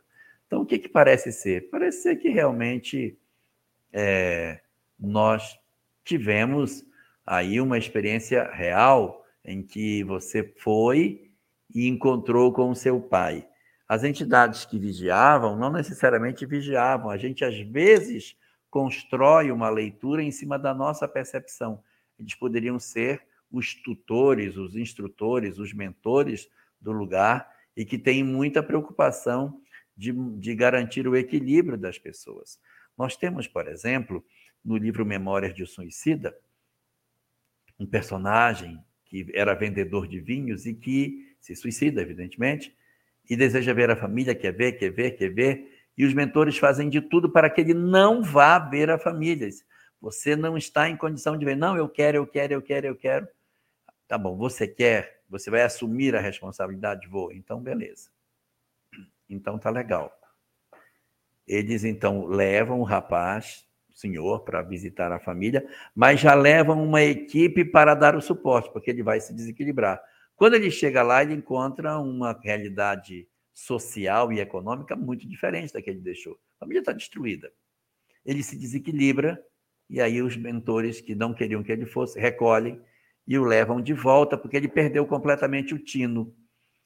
E ele não volta mais para o mesmo hospital que ele estava. Ele fica recolhido num ambiente diferente, se tratando em função das dificuldades é, que ele apresentou em função disso. Então, encontrar com os familiares depois de muito tempo pode ser realmente uma experiência muito forte, justificando a emoção que ele sentiu. E ele pode estar agora fazendo um processo de reequilíbrio. Os que estavam vigiando são os mentores, permitem o encontro, ele reencontra, mas ainda muito fragilizado, ninguém, não sei como é que ele estava no mundo espiritual, como é que foi a história dele, e agora em condições mínimas suficientes para o reencontro com a filha. Provavelmente um encontro real que demonstra que seu pai está em processo de reabilitação, não plenamente recuperado, mas em plenas condições de já começar a se reencontrar com você. Um primeiro encontro ainda mais emocionante, mas talvez nos próximos mais adaptado a essa nova forma de se encontrar. Muito bem, Jorge. O, o Diogo está acompanhando a gente. A dúvida dele é o seguinte: no sermão profético é dito ai das grávidas e das que estiverem amamentando nesse tempo. Qual seria o sentido dessa alegoria? É que nesse texto diz assim: e, porque se dirá ai das grávidas e das mulheres que amamentarão. E realmente, porque se dirá, é o que as pessoas mais dizem, né? Ai das grávidas e das mulheres que amamentarão. O período de transição planetária é um período em que as pessoas estão tá louca ter filho nesse período. Eu que não quero ser mãe num período como esse. Nós já estamos vivendo isso. E isso é importante relembrar que isso é dito num, em uma realidade bem diferente da nossa, que é a realidade judaica, onde a mulher tinha que ter filhos sinal de bênção. Ter filhos, bênção. É agradável a Deus ter filhos todos os anos, né? Então, os rabinos têm um monte de filho. É típico ter muito menino porque filho é bênção. Os judeus, até hoje, quando a mulher engravida ou está querendo engravidar, dizem, não, estamos esperando uma, uma bênção de Deus, um filho. Que Ele nos abençoe com um filho. Os filhos são conceituados como uma bênção. E você dizer naquela sociedade cheia de filhos, porque filho é bênção, dizer assim, ó, oh, no futuro vai ser o contrário, hein? As pessoas vão dizer que não se deve engravidar, que não se deve ter filho. Vai ser uma inversão de valores. Ai das grávidas e das que amamentarem. Ou seja, vai ser um período em que as pessoas estarão fugindo da maternidade. No, no maternidade não é a maternidade enquanto, enquanto casa física, da experiência da maternidade. E aí eu pergunto: não estamos vivendo esse momento na nossa humanidade? É apenas uma representação alegórica com relação a esse processo de distanciamento do homem e da mulher das responsabilidades naturais que decorrem da família. Muito bem, Jorge. A Divina vai trazer uma pergunta muito legal agora. Ela vai escutar a sua resposta. eu, eu vou trazer essa pergunta porque é algo que eu vivencio, não eu profissional, né? Com algumas pessoas, né? Por causa da situação, por causa de um monte de coisa. E o Cristiano Chagas, ele é professor. E ele diz que está exaurido pelo trabalho até pensa em desistir de fazer o que amo. Quer dizer, ele ama né, fazer isso, ser professor. Sou professor da rede pública. Gostaria de uma sugestão sobre essa angústia que estou sentindo. Gratidão. Ah, mas essa situação não é só do Cristiano, não. Síndrome de burnout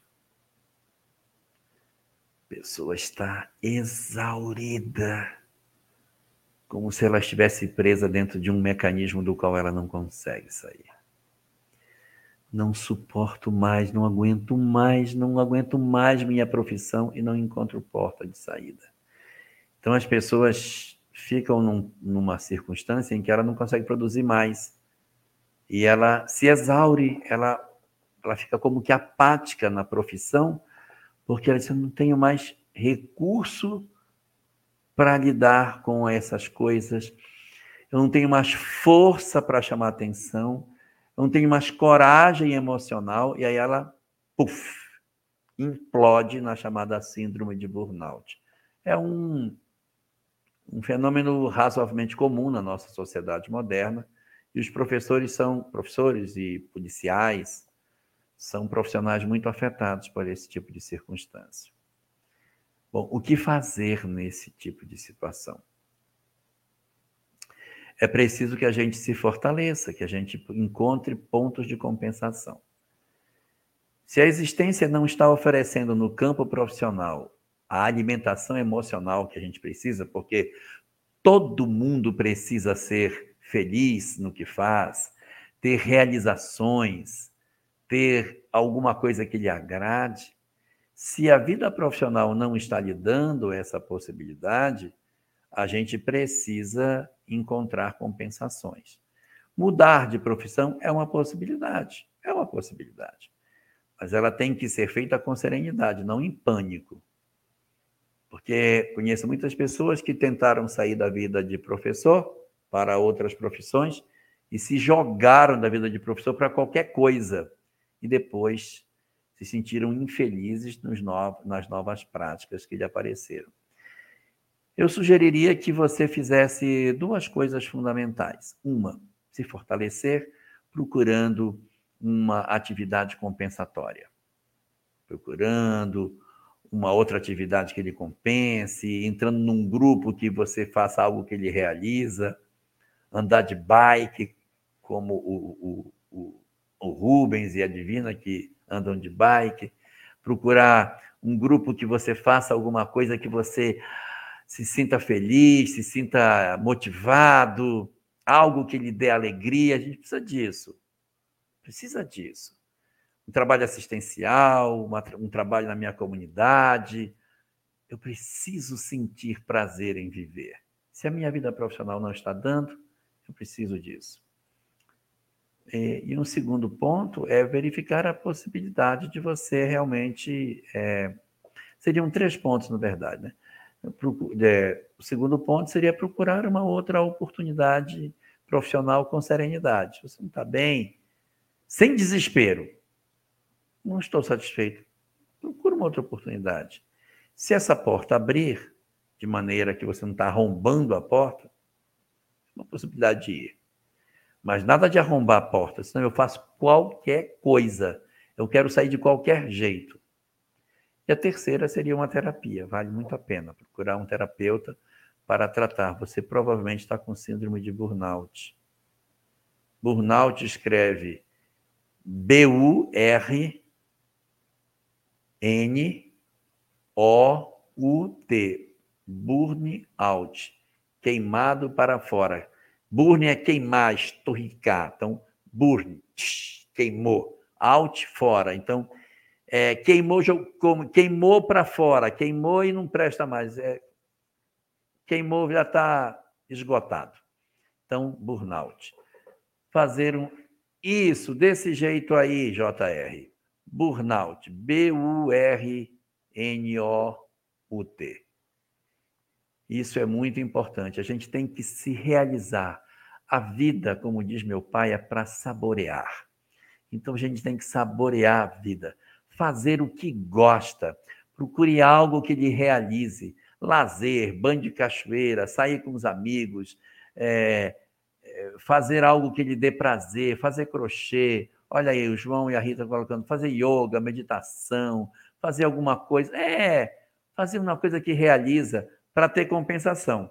Porque se eu vou trabalhar e não tenho prazer, e quando eu estou fora do trabalho, eu só fico lembrando que eu não tenho prazer no que eu meu trabalho, eu não consigo ter compensações. A gente tem que se compensar de alguma forma. Fazendo lives, fazendo pinga-fogo, uma forma de você conseguir se compensar das coisas da vida também. Isso mesmo. Ô Jorge, tem uma pergunta aqui, já vou aproveitar, já vou emendar para você fazer aquela propaganda do IBGE. Você está ah, com sim. colete aí? Não, eu vim de casa. Ah, você, você não trouxe o colete? Eu não trouxe. É, eu, tirei, eu tirei o colete, não tem problema. Estava em casa, e aí a internet caiu, e eu dei um jeito de chegar aqui com a minha bike, e agora eu vou voltar. Meu Deus do céu. Ô, Jorge, então, você falar, falar é, reafirmar dessa questão do IBGE, né? A questão Sim. dos espíritas, mas a dúvida que, que a Margarete tem é em relação como é que a gente pode identificar o profissional para saber se ele é realmente do IBGE que está batendo na casa da gente? Bom, o profissional do IBGE ele vai estar portando um boné azul com a, a, a pala do, do, do, dele é amarela, ele é azul com a pala amarela, um colete azul marinho que tem um crachá do lado direito e do lado esquerdo o 0800 do IBGE para você ligar. Nesse crachá tem um QR Code que você, levando o celular, leva para o, o ambiente do IBGE que aponta quem é aquela pessoa. E aí, é, o IBGE também vai promover, eu não posso garantir que isso vai ser feito na sua cidade, mas aqui em Rondônia a gente já acertou que a gente vai fazer isso em todos os lugares que forem possível. Nós vamos fazer um cartaz com a foto do recenseador para colocar nos condomínios e nas comunidades mais isoladas. Conheça o recenseador do seu domicílio. Aí quem é que vai fazer o recenseamento do, do prédio tal? É fulano? Aí põe logo na portaria, você vai saber que ele é a pessoa. Conheça o recenseador. Ah, vai fazer aqui no bairro? Bota na mercearia. Conheça o recenseador do seu domicílio. A gente divulgar nos lugares quem é a pessoa que vai divulgar, o que vai fazer o censo. Nos, nos condomínios, nos bairros mais isolados, nas comunidades rurais. Então, a gente vai espalhar essa, esses cartazes com a foto do recenseador em vários lugares. Isso a gente está fazendo aqui em Rondônia, isso é uma diretriz nacional. Mas eu não posso dizer que sim, na sua cidade vai ser feito, porque eu não sei em que cidade você está. Se fosse em Rondônia, eu diria: aqui nós vamos botar onde der a cara do recenseador, para ninguém ter dúvida sobre a legitimidade do companheiro que vai passar para fazer o trabalho. Isso mesmo, não deixe de participar. Olha aí, Dorinha Costa vai ser é. recenseadora. Hoje tivemos o primeiro dia de treinamento. Hoje estudamos sobre endereço, sobre é, o DMC. Foi um dia muito rico de conteúdo. Passei o dia inteiro falando, estou rouco de tanto falar lá no, no treinamento hoje. Vamos lá, Jorge. É, meu neto é, faleceu em um acidente de carro no último, no último dia 16 de junho, dia de Corpo Christi, com apenas 70 dias. Os pais, graças a Deus, estão bem. Foi o destino dele? Olha, a gente não pode dizer assim essa era a primeira programação para a vida dele. Talvez não fosse a primeira, fosse a segunda, a terceira, porque nós não nascemos com um roteiro só. A gente traz é, várias, várias programações. Nós trazemos uma como se fosse a principal e algumas que são acessórias, alternativas. Quando a gente renasce, renasce para casar com uma determinada pessoa, ter determinados filhos, como um planejamento principal, mas tem as outras alternativas. Olha, pode acontecer dele não casar, se ele não casar, vamos enveredar por aqui. Se ele casar, vai ser por ali. Então, isso tudo está dentro de uma programação. Se ele desencarna jovem, não dá para dizer assim, essa era a primeira opção. A gente considera que seja a primeira opção quando ninguém contribuiu para que isso acontecesse deu-se sem nenhuma intervenção humana. Quando a mão invisível de Deus conduziu para que tudo acontecesse de forma absolutamente imprevista, é porque, de fato, é, indica ser a programação principal. Mas quando alguém se interpõe, quando alguém interage e se torna o agente de uma determinada circunstância de desencarnação, a tendência é considerar que essa não era a principal. Era uma possibilidade, era um planejamento alternativo. E como alguém atravessou no planejamento, executou-se o plano B e não o plano A. Mas o certo é que, como a desencarnação é uma circunstância extremamente relevante dentro da nossa história de vida, ela não passa despercebida. Ela dentro desse cenário, ela é uma ocorrência é, considerada pelos espíritos e, portanto, é uma, uma, uma experiência que deve ser tomada a conta de sim, houve uma ação desse nível, porque os espíritos entenderam que no cenário de possibilidades, aquela seria uma experiência que teria algum reflexo de aprendizado para ele, para os pais e para você também, dentro dessa dolorosíssima experiência da perda dos nossos entes queridos. Muito bem, Jorge. Vamos lá? Você tem que, você tem que pedalar 8 quilômetros ainda? Então vamos é. fazer a nossa prece. Mas é descida. É, ah, é descida? É descida. É. Ah, Para chegar que foi custoso, mas. É, é pior. Ah, Jorge, só você mesmo, meu amigo. Vamos fazer a nossa prece, vai. Então vamos orar, né?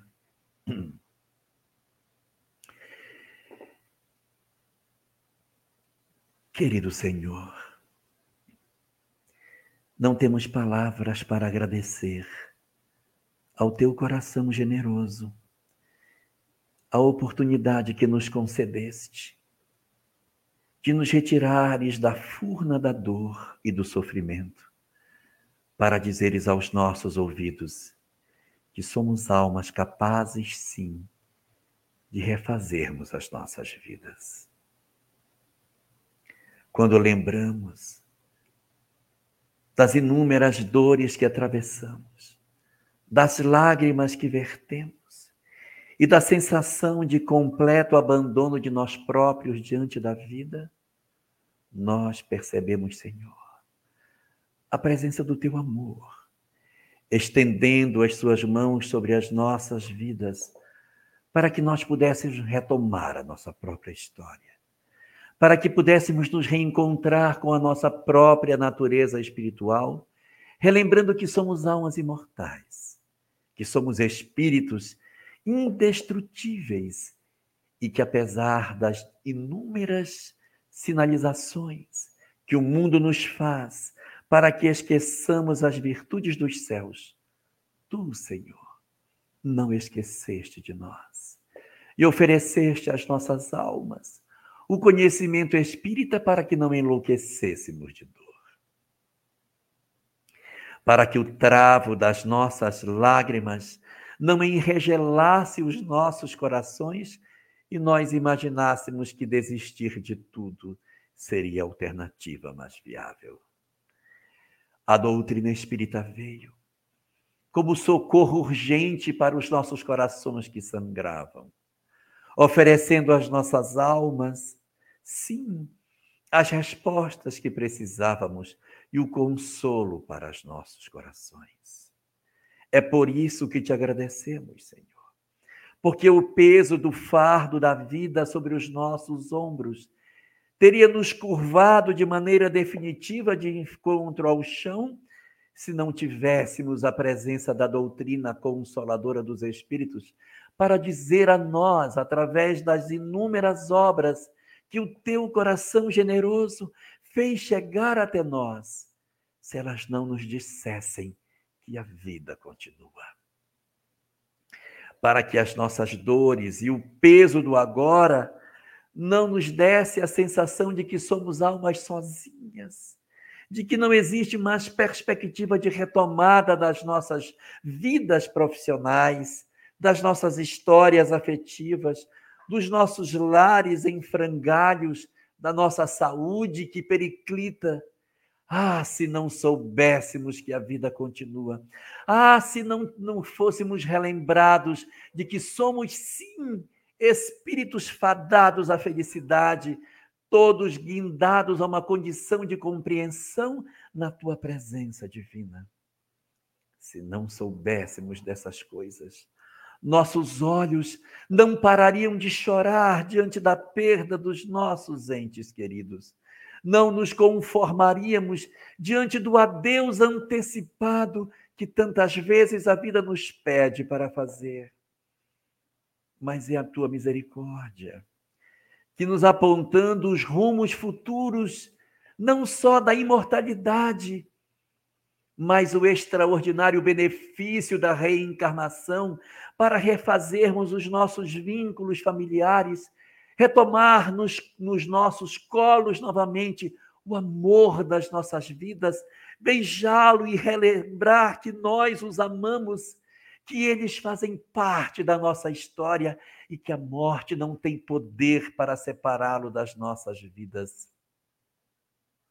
Podermos contar com esse tesouro incomensurável de consolação é demais para as nossas almas. E é por isso que os nossos corações, repletos da nossa gratidão, se voltam para ti, Senhor.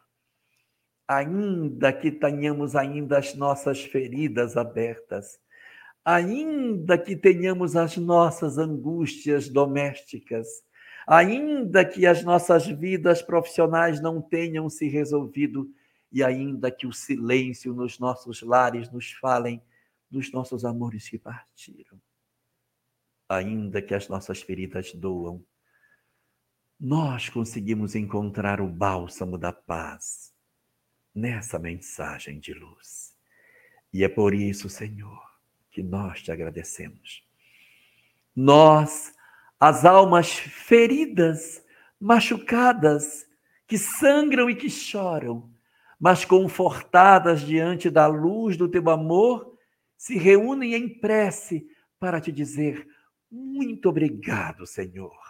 Muito obrigado por tudo que tu nos ofereceste de consolação e esclarecimento, para que fizéssemos uma nova história e tivéssemos a força que nos faltava para retomar as nossas estradas e seguirmos adiante ainda que tenhamos dentro de nós o silêncio da saudade, mas certos de que amanhã nós voltaremos a nos reencontrar, a selar o amor que nunca cessa e a dizer-te de maneira definitiva: Senhor, muito obrigado pelo Espiritismo nas nossas vidas e pelas lições extraordinárias que nos deste a conta de conhecer. Muito bem. Muito obrigado a Deus por todo o amparo, por todo o auxílio. Divino, seu boa noite. Boa noite, queridos irmãos, Jorge, a Sâmia, né, que nos ouve, todos que de alguma forma vai ouvir, né, este momento tão importante. Obrigada, Jorge. Obrigada, Rubens. Obrigada a todos os nossos colaboradores que ajudou, né, durante o programa e a todos. Jorge, seu boa noite. Uma boa noite para todos nós, que tenhamos uma semana maravilhosa, de muita paz e que aproveitemos as lições da vida e façamos o melhor com o conhecimento que chegou nas nossas mãos. Muito bem, se Deus quiser, Semana que vem a gente está aqui de novo com Pinga Fogo, edição número 117. Queria aproveitar e convidar você que está com a gente aqui amanhã. Ó. Amanhã tem o Vitor Hugo, o menino. Não se turbe o vosso coração. Credes em Deus, credes em Deus, credes também em mim. Sete horas da noite ele vai estar com a gente aqui. Fique com Deus, muita paz, gratidão. Jorge, você dá notícia quando você chegar, viu? Tá bom? Ah, aviso sim. Aviso então, sim. tá bom. Fica com Deus, gente. Muita paz, não desistam, persistam nessa jornada, nessa caminhada evolutiva. Esteja sempre em contato com o bem. No site e no aplicativo da Web Rádio Fraternidade, você encontra orações diárias, palestras e estudos que te sintonizarão com os ensinos do Cristo. Para acessá-los, basta entrar no site www.radiofraternidade.com.br ou baixar o aplicativo da Rádio Fraternidade. Neles, você pode ouvir a rádio em tempo real ou acessar o nosso acervo, Web Rádio Fraternidade, a emissora do bem na internet.